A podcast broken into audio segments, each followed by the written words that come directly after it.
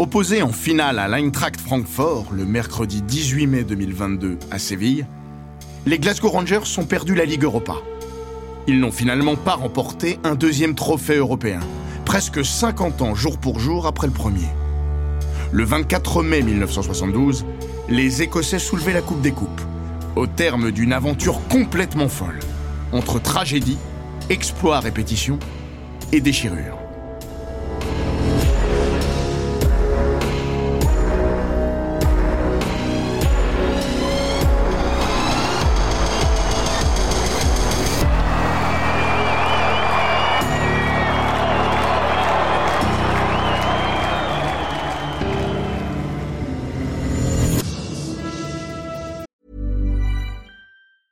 Hey, I'm Ryan Reynolds. Recently, I asked Mint Mobile's legal team if big wireless companies are allowed to raise prices due to inflation. They said yes. And then when I asked if raising prices technically violates those onerous two year contracts, they said, What the f are you talking about, you insane Hollywood ass? So to recap, we're cutting the price of Mint Unlimited from $30 a month to just $15 a month. Give it a try at mintmobile.com slash switch. $45 upfront for three months plus taxes and fees. Promo rate for new customers for limited time. Unlimited more than 40 gigabytes per month. Slows. Full terms at mintmobile.com.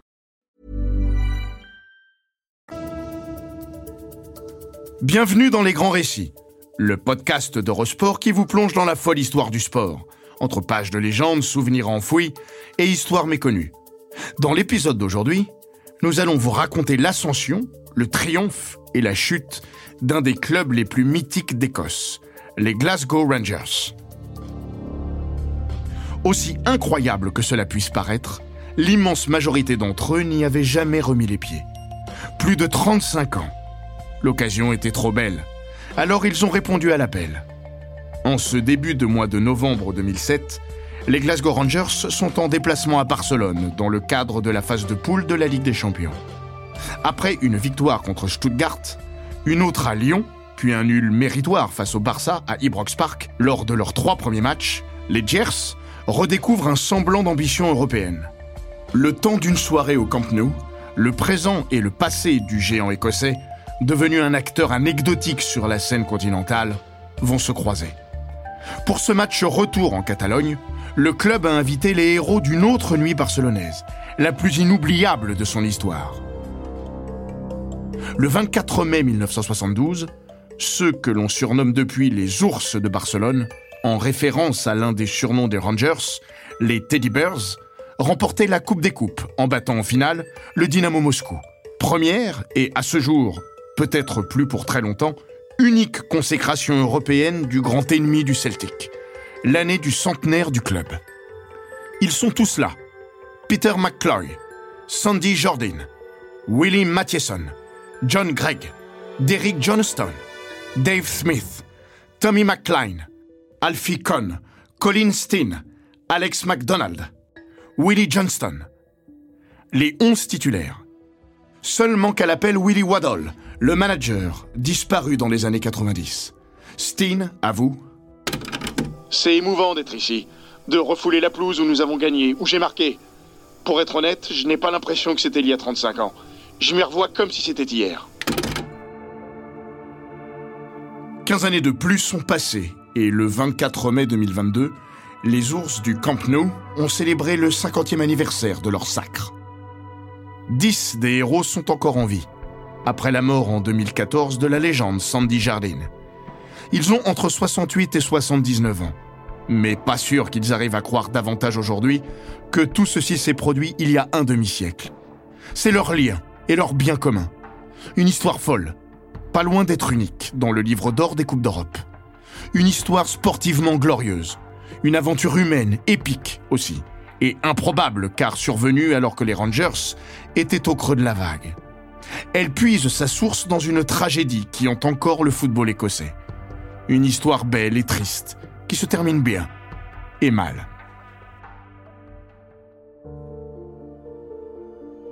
Ibrox Park, 2 janvier 1971.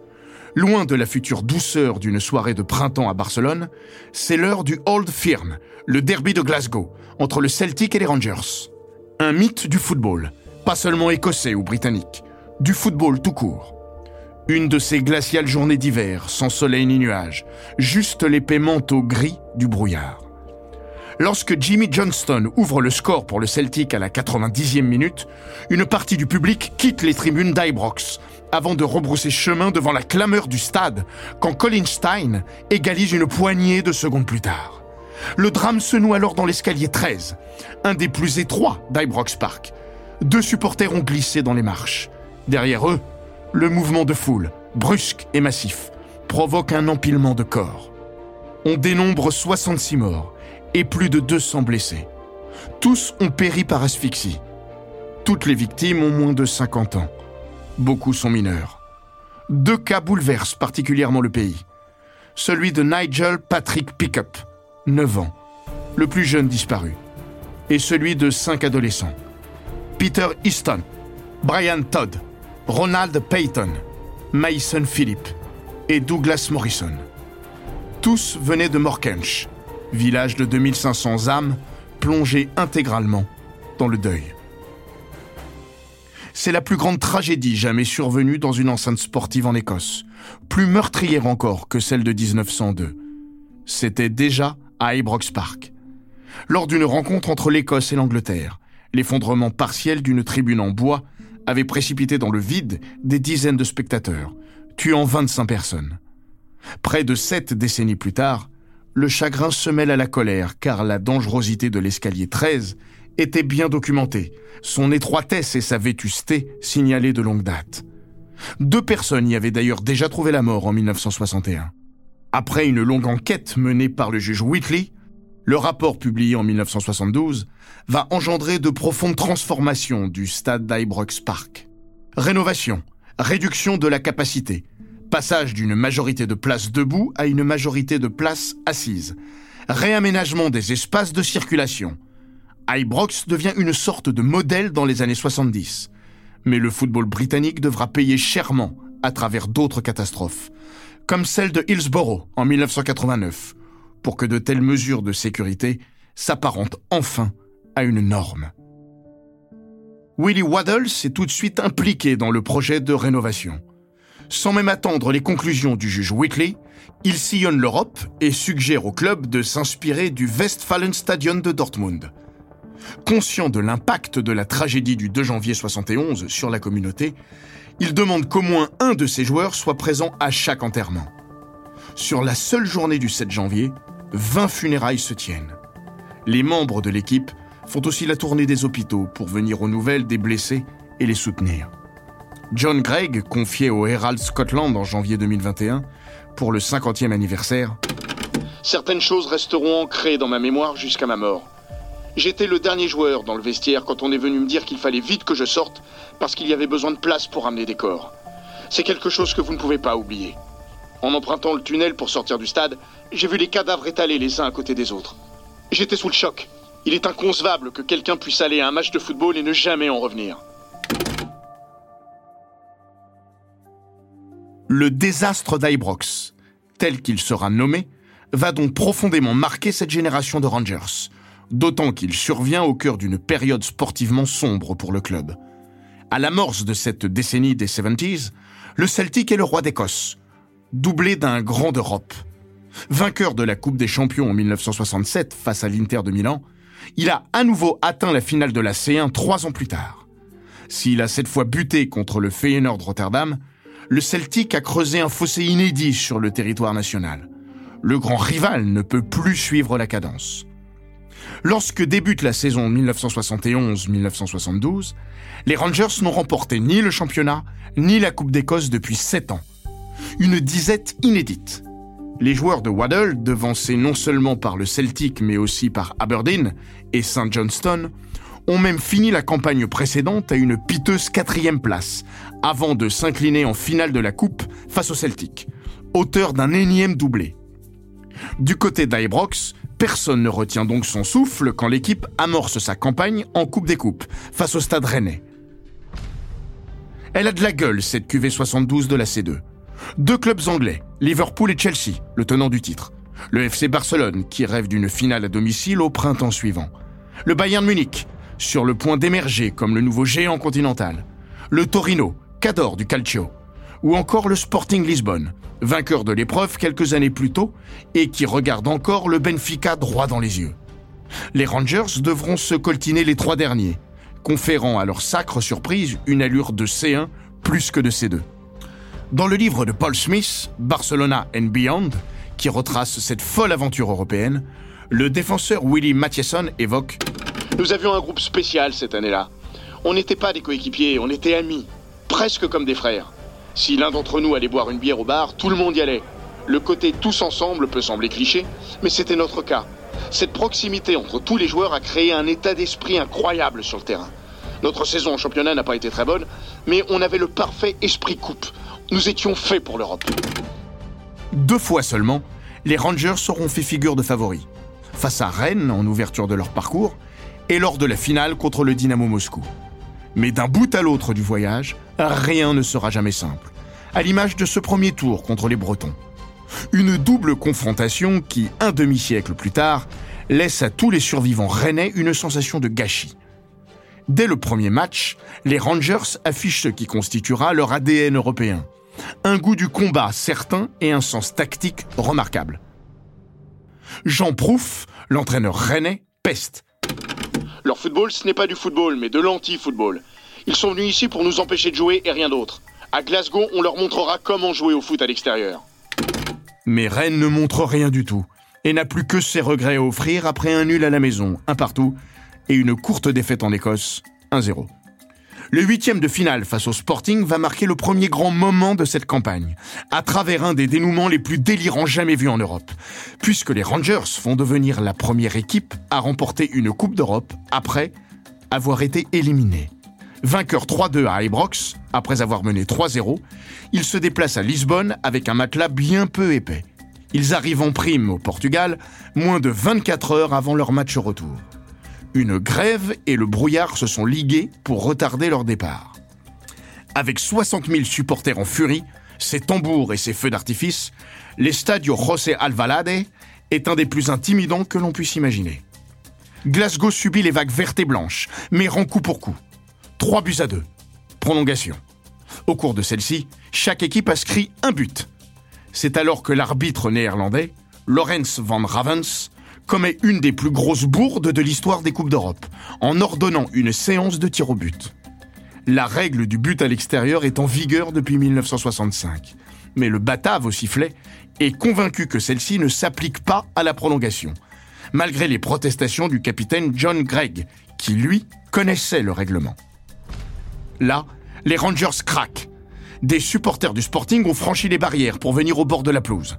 Sous une pression maximale, ils manquent deux de leurs trois premières tentatives, quand les Portugais trouvent la mire quatre fois sur quatre. La pelouse est envahie pour de bon, et Dimas, le gardien du Sporting, porté en triomphe. Le retour au vestiaire s'effectue dans les larmes pour l'équipe de Waddle. Éliminée après une double confrontation épique et prolifique, 6 à 6 sur l'ensemble des deux rencontres. Si les montagnes russes émotionnelles dans le sport avaient besoin d'une incarnation concrète, cette soirée du 3 novembre 1971 offrirait un exemple adéquat. Willie Henderson raconte la suite. Il régnait une profonde déprime dans notre vestiaire. Quelque chose trottait dans ma tête à propos de cette histoire de but à l'extérieur, mais tout le monde nous disait qu'on était sortis. C'était fini. L'ambiance était d'autant plus morose que Ronnie McKinnon s'était cassé la jambe pendant le match. Sa saison s'est arrêtée là. Et puis quelqu'un a frappé à la porte. C'était John Fairgrave, un journaliste de Glasgow que nous connaissions bien. Il a commencé à discuter avec Willie Waddle. Ils sont sortis et après ce qui m'a semblé une éternité, ils sont revenus dans le vestiaire et Willie nous a annoncé que nous étions qualifiés. Fairgrave l'avait convaincu d'aller voir les officiels de l'UEFA car nous étions dans notre bon droit. On a explosé de joie. Tout notre parcours a été mémorable. Mais cette soirée-là, après un match dantesque et la succession de ces sentiments contradictoires, reste unique pour nous. À ce miracle automnal succédera une totale maîtrise printanière. Les Rangers écœurant coup sur coup le Torino en quart, puis le Bayern en demi-finale. Les Granata n'étaient pas n'importe qui. Leaders de série A au moment de l'affrontement face aux Écossais, ils termineront troisième de leur championnat.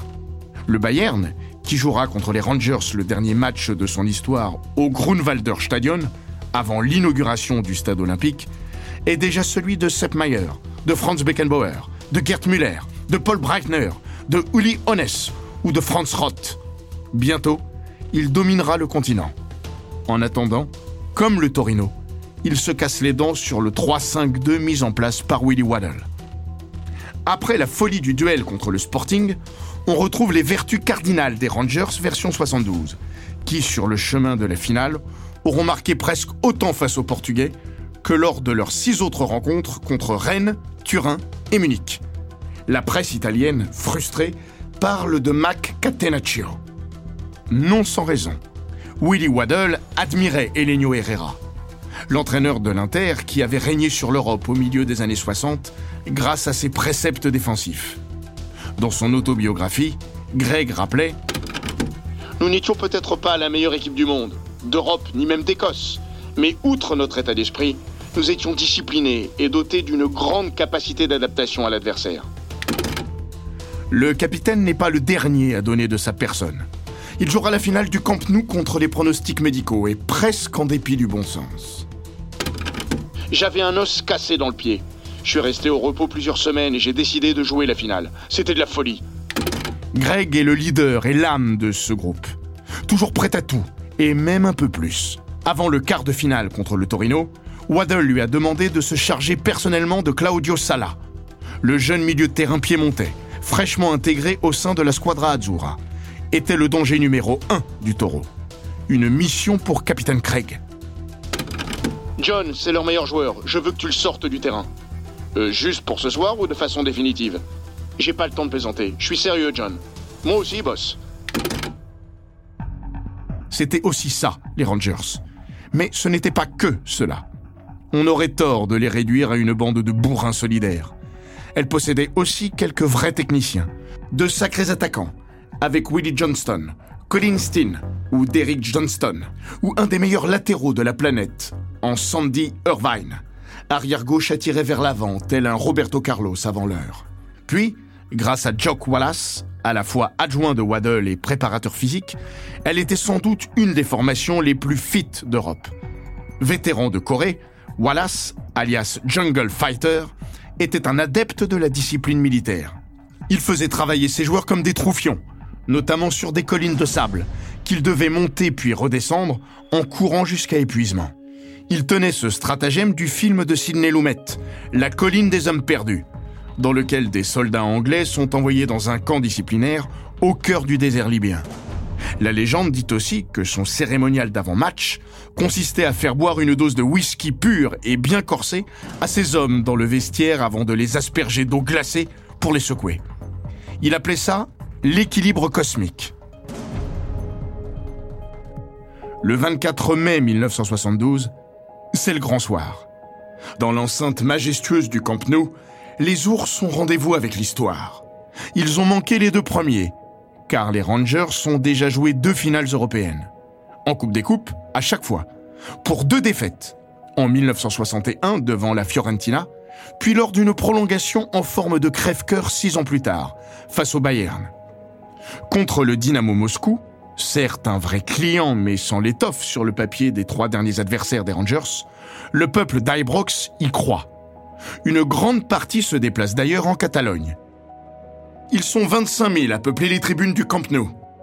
Parmi eux, le jeune Lenny Scott, qui avait témoigné en 2012 dans le Glasgow Times. J'avais 16 ans et c'était la première fois que je quittais l'Écosse. J'avais pris un début s'affrêter. Ce fut un long voyage. Mes parents avaient payé 20 livres pour me payer le séjour, qui comprenait deux nuits à Barcelone. On a eu la chance de voir les joueurs dans leur hôtel le lendemain de la victoire. Ils étaient venus nous saluer et nous montrer la coupe. J'oublierai jamais ça. Il n'y aura pas de jamais deux désillusions sans trois pour le club écossais, même s'il trouvera le moyen de se compliquer la vie. Grâce à Colin Steen et Willie Johnston, les Rangers mènent 3-0 en début de seconde période. Johnston, sans doute la plus authentique star de cette équipe. Un personnage entre Cantona et Gascogne, grand voyageur devant l'éternel et jamais à une frasque près. Crazy Willie verra ainsi sa carrière internationale stoppée brutalement, en pleine Coupe du Monde 1978, après un contrôle positif au dopage. Le public nord-américain se souvient encore de ses fesses, qu'il avait exhibées au banc des remplaçants adverses alors qu'il portait le maillot de Vancouver. John McMaster, lui, ne l'a pas oublié non plus. En 1980, il avait fallu pratiquer le bouche à bouche pour remettre sur pied le joueur d'Aberdeen, alors que Johnston, revenu aux Rangers, lui avait asséné un coup à la gorge. Mais au Camp Nou, en ce printemps 72, l'ailier gauche écossais est un héros. Pourtant, l'affaire est proche de mal tourner. Le Dynamo revient à 3-1, puis 3-2 à 3 minutes de la fin. Les Rangers sont cuits. Sandy Irvine raconte Notre championnat était terminé et en trois semaines, on avait joué un seul match, en amical en plus, contre Inverness. C'était pas la préparation idéale pour une finale européenne. Je pense honnêtement que si les Russes avaient égalisé, ils auraient gagné ensuite. Mais on a tenu bon. Ces 180 dernières secondes restent les plus crispantes de la longue histoire des Rangers. Elles vont aussi sceller l'avenir de ce groupe, sur le point de se disloquer. Lorsque l'arbitre signale un hors-jeu, les supporters écossais se méprennent et croient au coup de sifflet final. La pelouse du Camp Nou est envahie. Il faudra de longues minutes pour les ramener en tribune et boucler cette finale. John Gregg avoue C'était bon enfant et il n'y avait aucune volonté de violence de leur part. Ils voulaient juste fêter ça avec nous. Mais le mal est fait. Si les Rangers tiennent leur sacre, la fête est gâchée. Une fois le match fini, pour de bon cette fois, les responsables de l'UEFA craignant des incidents rapatrient tous les acteurs illicaux dans les vestiaires. C'est là que le capitaine Greg soulèvera le trophée et non sur la pelouse. Un cas unique dans l'histoire des finales européennes. Ils ont posé la coupe sur une grosse table au milieu du vestiaire. On me l'a donnée et c'était fini. C'était une façon de dire et maintenant vous et vos tarés de supporters vous dégagez. Les joueurs, qui n'y étaient pour rien, en garderont toujours une certaine amertume. Le club, lui, paiera cher cette joie trop précoce, en étant suspendu pour deux années de toute compétition européenne par l'UEFA. Même si la sanction sera réduite de moitié en appel, le groupe n'y résistera pas. Les plus grands bonheurs peuvent paradoxalement générer les plus grandes aigreurs. J'étais payé 60 livres par semaine et j'ai eu le malheur de demander 20 livres d'augmentation. Expliquait Johnston. Alfie Cohn devait gagner encore moins que moi. Tout a été mal géré après notre victoire. Waddle en a eu marre de moi, d'Alfie et de Colin. C'est pour ça qu'on est parti. On ne se mettait pas en travers de Waddle. Lors du retour des héros au Camp Nou en 2008, le double buteur de la finale avait la rancune tenace quand on lui demandait quelle était la plus grande qualité de Willie Waddle. Son principal atout, c'était Jock Wallace. Willie Mathieson regrette. Notre victoire a constitué à la fois un soulagement et une joie immense, mais aussi une double déception. D'abord parce que, à cause des circonstances, on n'avait pas pu savourer de façon normale. Même si la parade à Ibrox Park à notre retour a été formidable, il nous manque quelque chose pour toujours. Ne pas avoir brandi le trophée devant nos milliers de supporters qui avaient fait le voyage jusqu'en Espagne. Cela reste une douleur. Puis nous avons été exclus des Coupes d'Europe. Le groupe s'est délité. Si on avait pu rester ensemble, je suis certain qu'on aurait pu aller bien plus loin. Si le sacre barcelonais demeure un demi-siècle plus tard la plus grande heure de gloire des Rangers, beaucoup de ses anciens membres ont d'ailleurs le sentiment que leur exploit n'est pas toujours salué à sa juste mesure. Est-ce à cause de cette suspension, comme une tache sur la gloire, de la trop grande proximité avec la tragédie d'Ibrox, si présente Toujours est-il que si les ours de Barcelone sont restés dans les mémoires, le club a toujours eu vis-à-vis d'eux la célébration discrète. Un regret, là encore, pour John Gregg. Je trouve que cette équipe n'a pas tout à fait la reconnaissance qu'elle mérite. Alors que le Celtic a érigé au rang de culte la victoire en Coupe des Champions en 67, je ne sais même pas si vous pouvez trouver la moindre photo du 24 mai 72 à Ibrox Park. Au niveau national, ce fut pire encore. Sans doute une autre raison du ressentiment de Greg, Johnston et les autres. Cela peut paraître invraisemblable, mais le public écossais n'a pas assisté en direct à la victoire contre le Dynamo Moscou. Ce même 24 mai 72, l'équipe d'Écosse affrontait le pays de Galles et la fédération écossaise ne voulait pas de concurrence pour sa sélection. La finale de la Coupe des Coupes n'a donc pas été télévisée en direct. Ce soir-là, Hampden Park sonnait creux pour assister à la courte victoire face aux voisins gallois, 1-0. Un match tombé dans les oubliettes. Mais les ours, eux, n'ont pas oublié l'affront. Les Rangers avaient pourtant leurs admirateurs, comme Rinus Michels, l'ancien coach de l'Ajax d'Amsterdam, celui du football total de Cruyff, Niskens et les autres. Devenu entraîneur du Barça en 1971, il était présent au Camp Nou le soir de la finale et salua chaleureusement Waddle après la victoire. Un autre néerlandais a voulu mettre à l'honneur cette équipe. Il était journaliste. Anton Wittkamp, chroniqueur au Télégraphe, a l'idée d'organiser un match entre le vainqueur de la C1, l'Ajax, et celui de la C2, les Glasgow Rangers. Wittkamp soumet l'idée à l'UEFA. L'instance dirigeante refuse, du fait de la suspension du club écossais. Mais pas folle, elle reprendra l'idée dès l'année suivante. La Supercoupe d'Europe naîtra officiellement en 1973. Mais les Rangers et l'Ajax ont bien ouvert le bal lors d'une double confrontation promue par De Télégraphe. Sacré Rangers. Toujours prêts à rentrer dans l'histoire par la fenêtre quand on leur fermait la porte. Cette fois face à Francfort, le 18 mai 2022, 50 ans moins 8 jours après le triomphe des ours de Barcelone, leur histoire ne s'est finalement pas écrite en Espagne, à Séville. Mais Greg et les siens resteront à jamais à part. Car, à l'évidence, ils n'avaient pas gagné que pour eux, comme le rappelait John Gregg dans son autobiographie. La tragédie d'Ibrox a tué 66 personnes.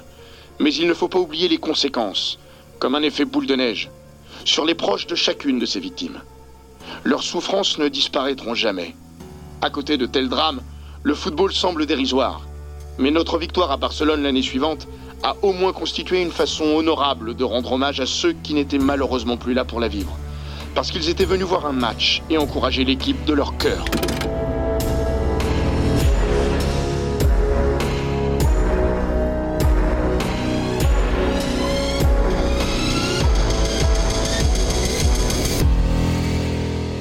Cet épisode des grands récits d'Eurosport a été écrit par Laurent Vergne. Il est raconté par Florian Bayou et produit par Bababam. N'hésitez pas à vous abonner, commenter, partager et noter ce podcast sur Apple Podcast, Google Podcast, Castbox, Spotify, Deezer et toutes les plateformes audio.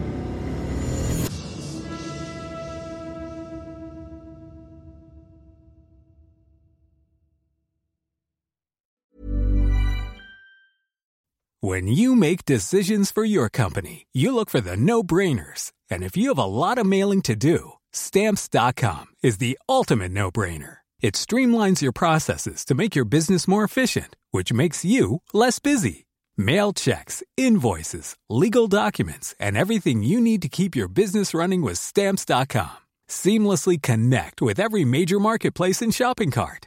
Schedule package pickups and see your cheapest and fastest shipping options from different carriers with rates up to 89% off USPS and UPS rates. And with the stamps.com mobile app, you can take care of mailing and shipping wherever you are. Make the same no-brainer decision as over 1 million other businesses with stamps.com. Sign up with code program for a 4-week trial plus free postage and a free digital scale. No long-term commitments or contracts. That's stamps.com. Code program.